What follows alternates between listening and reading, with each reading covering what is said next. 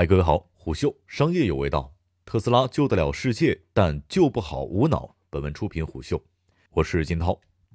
最近看到一条新闻，一名女子手持喇叭坐在特斯拉 Model 3车顶维权，用白布黑字写道：“特斯拉刹车失灵。”同时，喇叭播放特斯拉 Model 3春节期间刹车失灵，引发交通事故，一家四口险些丧命的录音。当事人张女士介绍，当时她和家人驾驶 Model 3出门游玩。其父在开车的时候看到远处红绿灯之后，很自然地把脚从电门上抬了起来，但是车并没有降速，反而以很快的速度追尾了前方多车，最后撞击路边的水泥防护栏才停了下来。事故造成张女士及其父母受伤住院。对此，4S 店回应称，车辆已经做了封存，车主拒绝第三方检测，同时行车数据没有显示刹车有问题，事故说明认定没有保持安全行车距离。对于客户维权的行为，已经和市场监督局进行了调解，但客户依旧拒绝检测。失灵是一个挺吸睛的词儿，按照词典的解释是变得不灵敏，或者是完全不起应有的作用。自从特斯拉国产车在中国是越来越多了，有关于特斯拉失控的新闻也越来越多。但是在讨伐特斯拉无良、坑害消费者之前，其实有这么几个常识性的认知，需要广大特斯拉车主清楚。动能回收或者是单踏板不代表刹车。这个新闻当中的维权女车主说自己把脚从电门抬起来之后，车辆没有降速。很明显，这是一个典型的过度依赖动能回收降速的情况。简单科普一下，动能回收其实是2009年 F1 就开始使用的一种技术。最初的目的是通过对一部分的能量进行储存，等到需要发动机需要更大输出的时候，这部分的能量会集中释放，带来短期内的动力爆发。但是现在用在普通车上的动能回收和这套系统的差别挺大。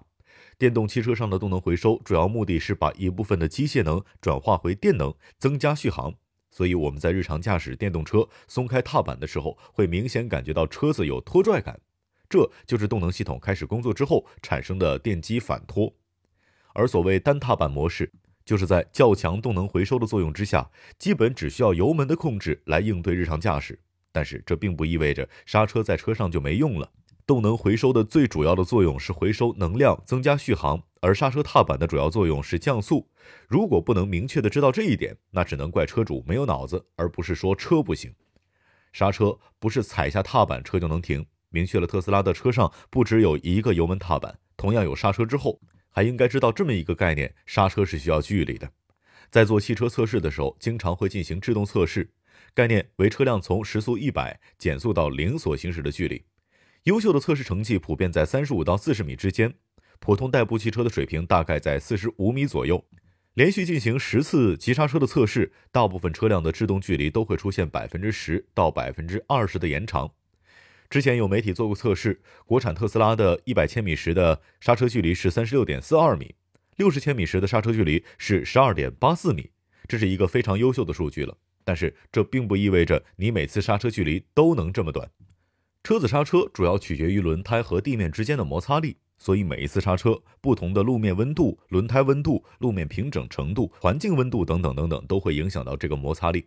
而且刹车测试的时候，驾驶员都会瞬间全力把刹车踩到底，而日常开车的时候，驾驶员还会有刹车的反应时间。为了驾驶的舒适性，很少会一下子踩刹车踩到底，所以实际上刹车的距离还会更长。特斯拉 Model 3是一辆好车，但也是辆车，也要遵循一辆车的物理限制。那驾驶员开特斯拉也得像开其他车那样，应该知道预留刹车距离。那么谁错了呢？这里不是为了给特斯拉洗白，毕竟还没有权威的机构检测结果。先不说车的毛病，就说卖车的环节，特斯拉中国销售网点越来越多，销售人员越来越多，很难避免销售人员为了卖车去突出特斯拉优势，过度宣传导致误导车主的情况。出现今天这条新闻，很有可能车主就是受到了所谓网络上经常所说的单踏板的误导和影响。特斯拉现在要做的，一方面是在出现了这样的纠纷之后，更及时、更详尽的给大众一个详细的安全调查结果；另一方面是得规范规范自己的员工，别为了卖车误导消费者。而作为消费者，也应该清楚，你买的是特斯拉，是一辆很有未来感、有很多高级配置的纯电动智能座驾，但这也是一辆车。也需要基础的驾驶技巧或成熟的安全驾驶意识。买的是车，不是司机。特斯拉是环保，是智能，环保和智能救得了世界，但但救不好无脑。商业洞听是虎嗅推出的一档音频节目，精选虎嗅耐听的文章，分享有洞见的商业故事。我是金涛，下期见。